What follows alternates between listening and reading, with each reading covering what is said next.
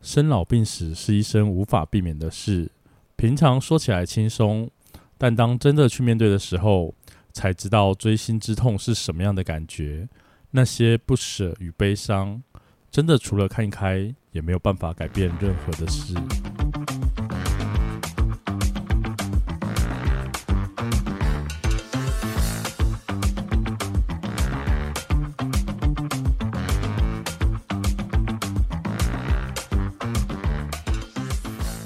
收听《伤心酸辣粉》，分享你我的酸甜苦辣。我是 Miki，我是大豆。我真的觉得在这方面来说，我是一个很幸运的人。你说哪个方面呢？关于亲人离世这一块，嗯，对，因为我记得我前阵子还有问过你说，虽然有点没礼貌，但我有问过你说，类似去参加不熟亲戚的葬礼该怎么办，应该要作何反应这样子。哎、欸，有吗？这可能是小小事啦。哦，就是说叫你要去买哈根达斯，是不是？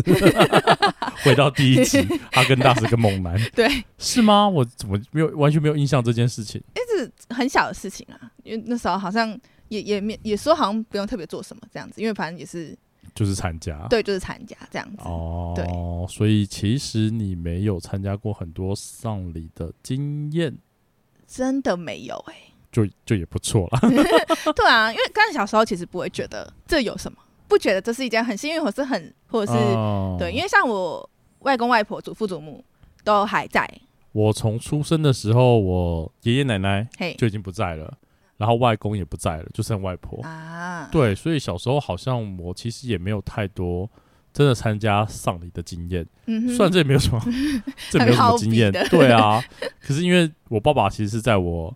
二十一岁的时候，然后是大肠癌过世的啊。对，二十一岁哦，有记忆？有啊，一定有啊。那时候是你大学大三升大四的暑暑假啊。对，然后那时候得大肠癌，然后开刀，然后十月离开的。哦，对，所以其实算是大四的时候离开的。我妈是在我三十岁的时候，她就突然间的，有点类似像败血症吧。然后很突然的就走掉了，嗯、对啊，哦、嗯，但我觉得比较幸运的是，至少他们没有经历过很痛苦，就是插管啊、急救啊，哦、就是就是要走了但走不了的那个。对，他们其实都算是蛮直接就走了。突然这样讲也很奇怪，对，但至少我觉得对他们而言是减少了很多痛苦离开的，顺利。相对而言是啦，嗯、我觉得人生不就是这样吗？因为毕竟。总有一天会死吧？我们先不论非自然死亡这一块，嗯、可是如果自然死亡到到那个阶段的时候，你是没有痛苦的离开，我觉得是一件好事。好事，嗯哼，对，就是人家讲的就是它是一件福报。对，也是。对啊，你就想想看，如果你真的是很痛苦的离开，其实我外婆是有点类似这样，她就是蛮痛苦的，就是插管，然后为了让她可以继续活着。对，嗯、可是对她而言，其实她也不快乐。对啊，那算活着吗？算活着，就是物理性活着，有呼吸。对，可是实呃，实际上也没有办法避免掉，就是一定会离开，只是好像多拖延了一小段时间的那种感觉。我其实觉得这样还蛮辛苦的。嗯，对啊，而且我觉得照顾病人是一件非常累的事。嗯，我觉得确实是哎、欸。对，你有照顾病人的经验吗？算是有，但是不是很严重的。嗯哼，因为我呃爷爷有开过刀，嗯，轻微的癌症开刀，就拿掉就没事那种。哦，对，但是还是要前后前前后后要住院嘛，一定的。可是因为我那时候还是学生，家里的人就会觉得，哦，你就是天雷天雷安呢，对对，你可能还要上班呃上课上班实习什么的。就是我我家里会比较注重这个，嗯，然后就觉得你是大家都没空的时候你才来挡一下，对对对对对，OK。因为像我们家就是那段时间刚好我也我记得我好像没有工作，所以就是有去医院照顾我爸，比较算专职照顾这样。对，可是就是很累，就是其实你没有做什么事情。因为他也是躺在床上，你也不能干嘛，对，也不能干嘛。然后，可是你就会一直紧绷在那里，尤其又在医院的环境，那时候好像住了一两个月有。哇，那很久哎。对，非常的累。然后，就是病人随时都会有各种的问题，嗯，所以你要随时二十四小时几乎都要去处于备战的状态，甚至就是我爸还很调皮，就是那时候刚开完刀出来的时候，他在手指上面有夹了一个测心跳的机器，嗯嗯嗯嗯，对，所以你就会就是那个测心跳，你就会听到心跳的的的的声音嘛，对不对？然后呢，就是有一次晚上就是睡觉，就是好不容易大家都可以休息睡觉的时候，突然间那个仪器你就哔，你真的是吓死，架子把它拿掉，就立刻弹起来，对，然后到底发生了什么事情？然后你就看着他，然后就看着你，他是醒着的，所以他看着你，然后你就说你在干嘛？他说很痛，因为一直夹着，对，他说很痛，我把它拿掉，OK，吓烂，真的是吓死，就这样。就是哔，整个就跳起来，哎，对，哎，我想说搞得这么小啊，对，所以其实你连晚上都没办法好好的真正的休息，对啊，然后有时候好不容易他可能吃完了饭，然后就会睡一下午觉，嗯，那时候才可以真正的就是跟着睡一下，嗯，可是呢，就是曾经有一次，就是他的同事刚好来看他，是。对，就是我们好不容易就是吃完真的了一个晚上，然后睡觉，嗯，然后他同事来，我就被骂了，哦，为什么？你照顾病人，你为什么在睡觉？可是，可是就，就就一一起休息一下，啊。就你能讲什么？就是对他们而言，现在是白天，又不是晚上睡觉时间，你为什么在睡觉？可他没有想过说你晚上还在照顾病人。对啊。所以其实你也很累。可是他们没有去做将心比心。嗯、可是你换另外角度讲，他们其实也是担心你的爸爸，所以你也不可能直接呛他们，哦。你说会不会在你睡觉的时候就怎样了，啊？你怎么还在睡？这样吗？就他认为你没有好好照顾他，嗯、对，就是，可是你就没办法说任何的东西，啊、所以你就只能把委屈就是吞在自己的心里，啊、真的很委屈。然后当下他就是很一直在骂哦，啊、然后你也不知道该怎么办。可是你爸没有说一下什么吗？就是很尴尬，就是我刚刚讲了，就是他们也不是坏心，啊、就不是通常会劝一下说喝啊啦啊不安诺啊，就也虚弱啊，啊对，然后我就只能。就是自己，就男生通常很难那个，但是就是，我就抓着我爸的手，嗯嗯，然后就是背对着那些人，然后就一直流眼泪。他不是哭哦，是真的流眼泪。你就是委屈，然后就一直哭，一直哭，就是一直流眼泪这样子。然后是等到离开之后，我爸还是这样说：“不要想太多啦，没事啦，什么什么的。”对，所以就很多的，也不能说心酸，可是别人不懂的时候，有时候那个角度跟切入点，你的关心会变成别人的负担。嗯，真的对，所以我觉得这还蛮无奈的。嗯嗯，对。后来就是出院了，中间当然也有回诊或什么。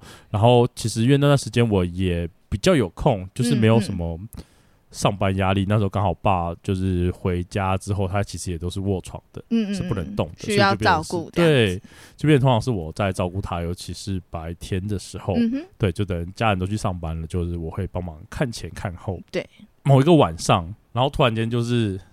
你也没有怎么样，就是反正他就是继续躺在床上睡觉，嗯嗯嗯，然后你就打着自己在玩着电脑嘛，因为你也不敢睡。嗯、对，我自己的习惯是时不时你就会转头去看一下，说有没有呼吸？这样对，有真的是有没有呼吸吗？因为你不知道。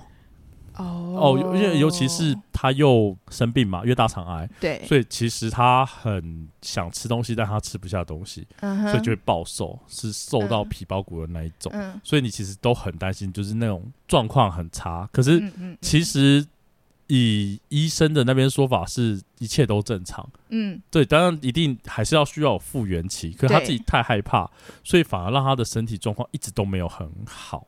跟意志力相关，我觉得是这样，就是有时候就是担心，人家不是说人吓人会吓死人的意思是一样的，所以他的状况一直都没有到非常的好，你就是要可能鼓励他，或者跟他讲说不要想太多啊啊，其实都好啦，因为大肠癌就是在肠子的地方出了问题嘛，就像你讲的，就是像爷爷一样，割掉了某个地方，接起来就好了，概念是这样，那接起来当然需要复合期，可是你所有的。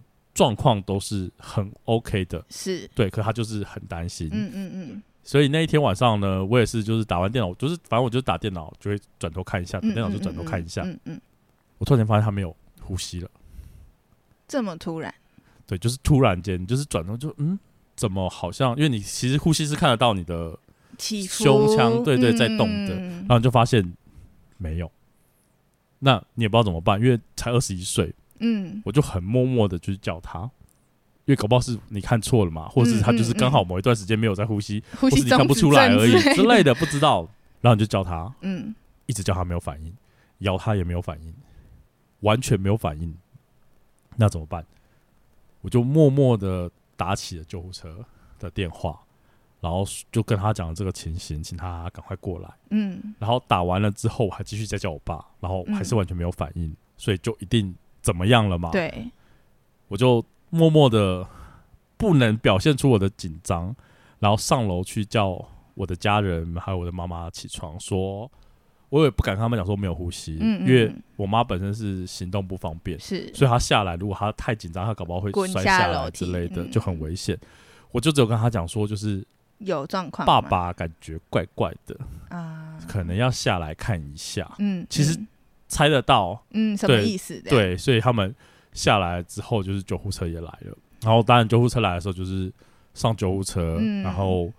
因为救护车的人数是有限制，啊、对，就变成我们一家人没办法全部都上，是，就变成是我自己一个人在跟着救护车的后面，在骑着车，嗯哼，去走，嗯。可是你也知道这是最坏的状况了，对，因为你都已经看到了，对，他就真的是没有呼吸，甚至当下救护车，当然他们一定会有一些急救措施或者是什么，也都没有反应，嗯嗯嗯，所以你就是一边骑车，然后一边哭。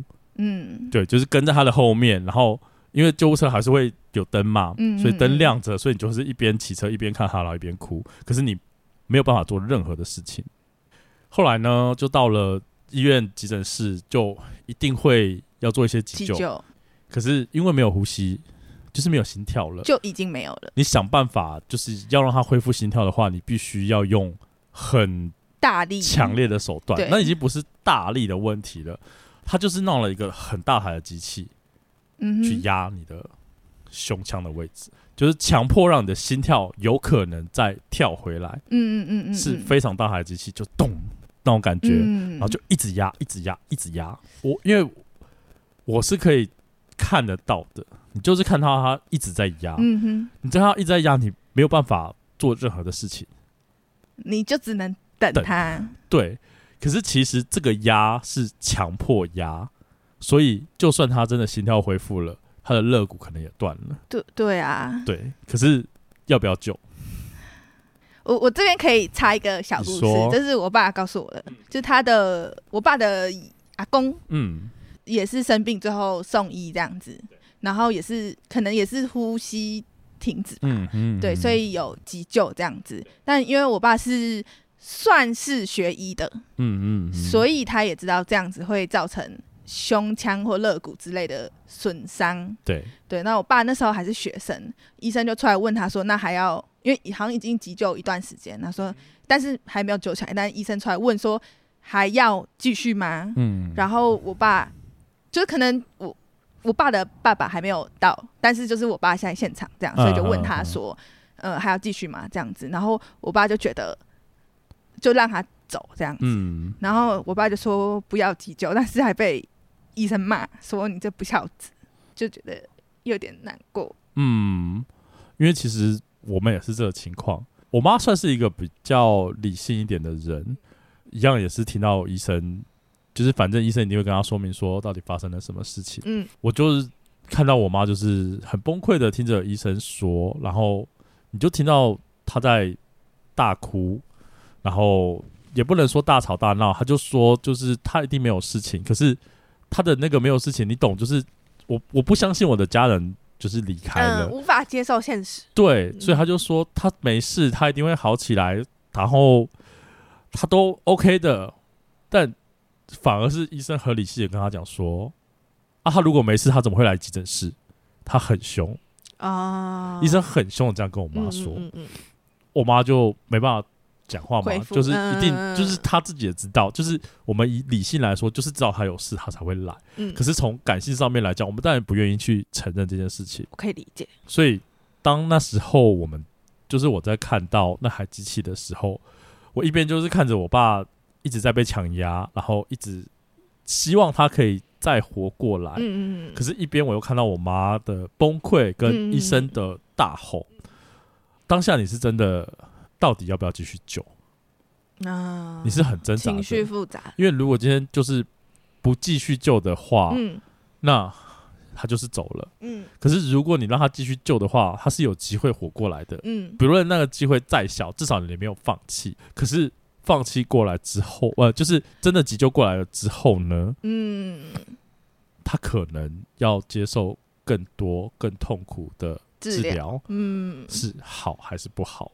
但我没有办法，所以我就走过去跟我妈说：“我觉得爸爸很痛。”我们可以不要折磨他了吗？嗯，我真的不知道怎么办。就是当我说出这一句话的时候，就表示我们承认他已经走了，已经走了。嗯，可是我们没有任何的方式可以让他留下来。你看他的这样子一直被压的情况，其实真的很痛，就很像一直被车撞。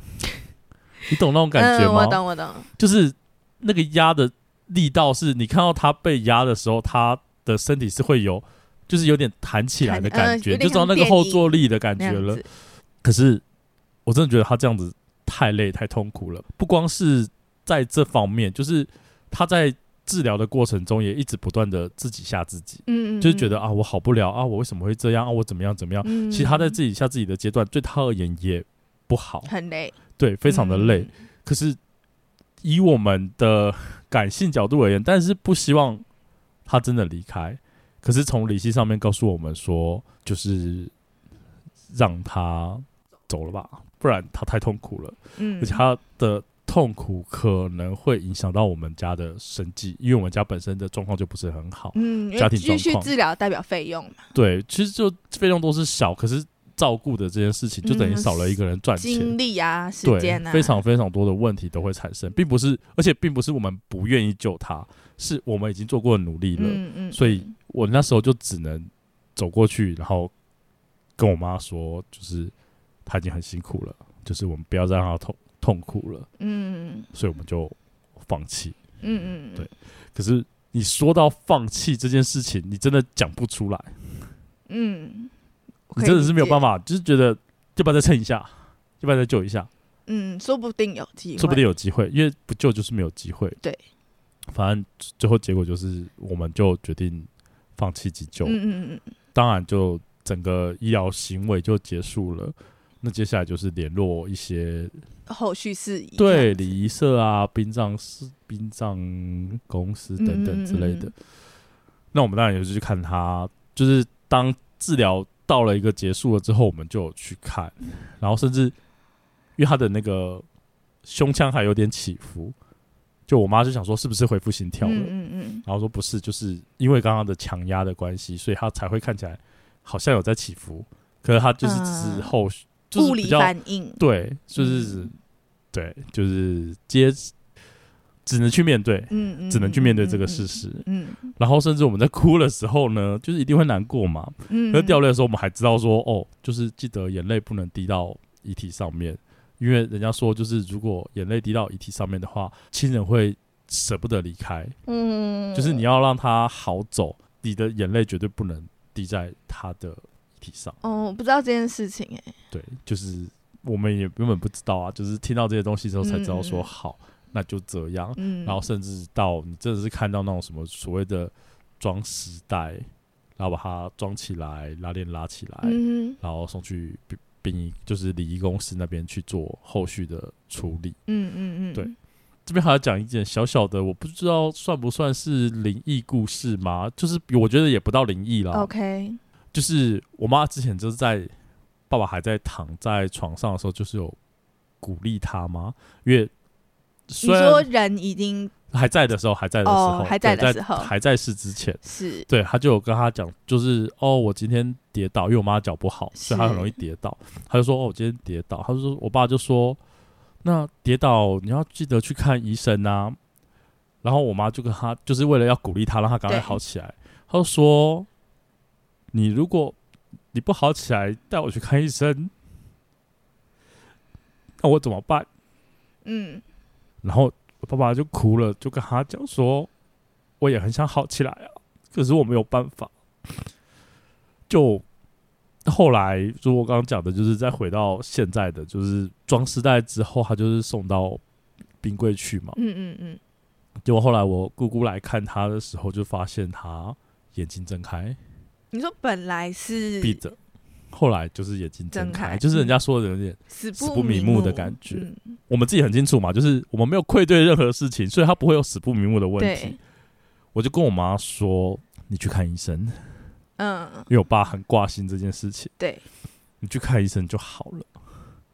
对，所以后来我妈真的就去看医生，然后看医生之后就又在，就是有去跟他讲说：“哎，我有乖乖去看医生，然后我都没事哦。”然后。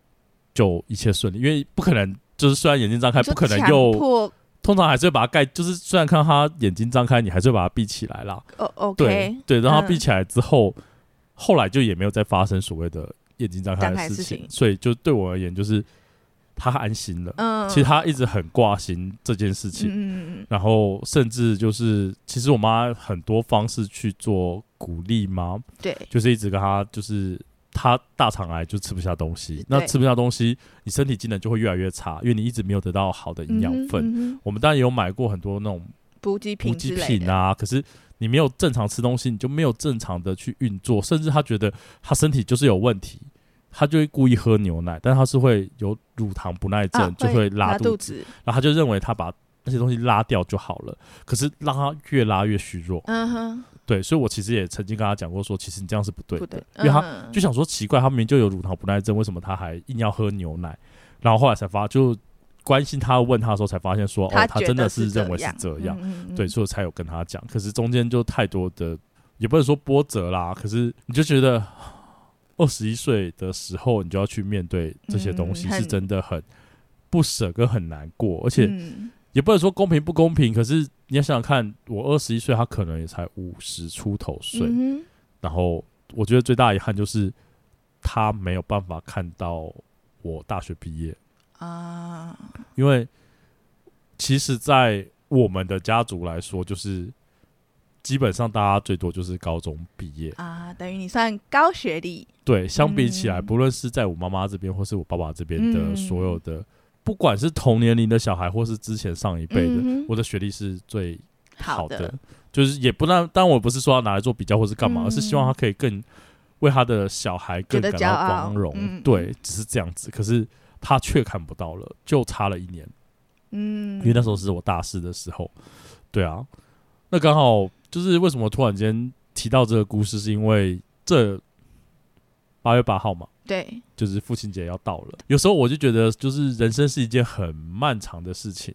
嗯，然后以前我爸爸都会常常说：“哎、欸，我找我们出去玩啊，我们去吃饭啊，就带你们出去走走啊。”然后那时候年轻嘛，你看我们那时候还大学、国国公高中的时候，嗯、你那种说不要去啊，下次再说啦，对，很烦，我不要去。嗯，就觉得来日方长嘛，以后再去就好啦，反正我就是什么怎么没差。嗯、可殊不知，这样的来日方长。就没有了，没了，嗯，就完全没有了。而且你以前就觉得他们很烦，等到他们真的不在的时候，你才发现他们这么的重要。他们的重要是以前是让我们觉得习惯了，对。然后我们没有失去，说我们没有感觉。当我们失去了之后，我们还发现好重要。甚至我觉得我都没有跟我爸说过一句，就是“我爱你”。嗯，可是这件事情。可能对他们而言是一件非常非常重要的一件事情。嗯，所以如果能够。把握的话，希望也可以借着这次机会，在父亲节的时候，你可以对爸爸说一声辛苦了，我爱你。你会回去跟你爸说吗？老实说是不会。我觉得中国人太不懂得去表达他的情感了，但有时候当你失去的时候就来不及。其实我可以理解啦。嗯，对啊，不知道，我就觉得这个压力好大。为什么？因为我最近面临的死亡，算是跟父亲或家人无关，嗯，但是我最近面临的死亡是我的宠物，这样子仓鼠。虽然我觉得这样有一点没礼貌，但是我们家仓鼠最后走的时候是也是跟肠胃相关的疾病，所以你看讲大肠癌的时候，我就一直想要仓鼠 滚啊！没有，因为他最后最后一天。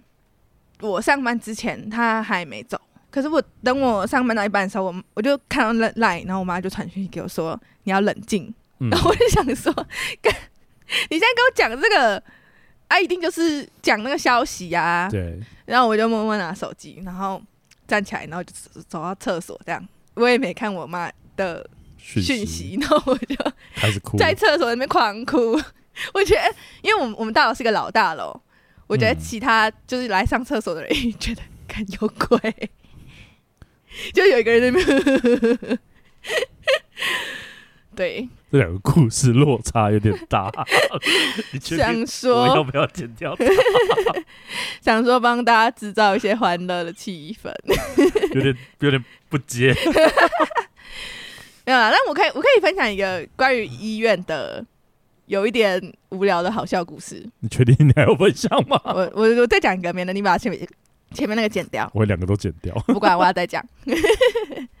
反正呢，前面有讲到我阿公是有去癌症开刀嘛，嗯，然后因为你刚刚有讲说那个人吓人吓死人的问题，然后我家人那时候就诊断出来的时候就一致决定说不要把是癌症这件事情告诉我阿公，然后就跟他讲一个别的，这样没那么严重的，然后也。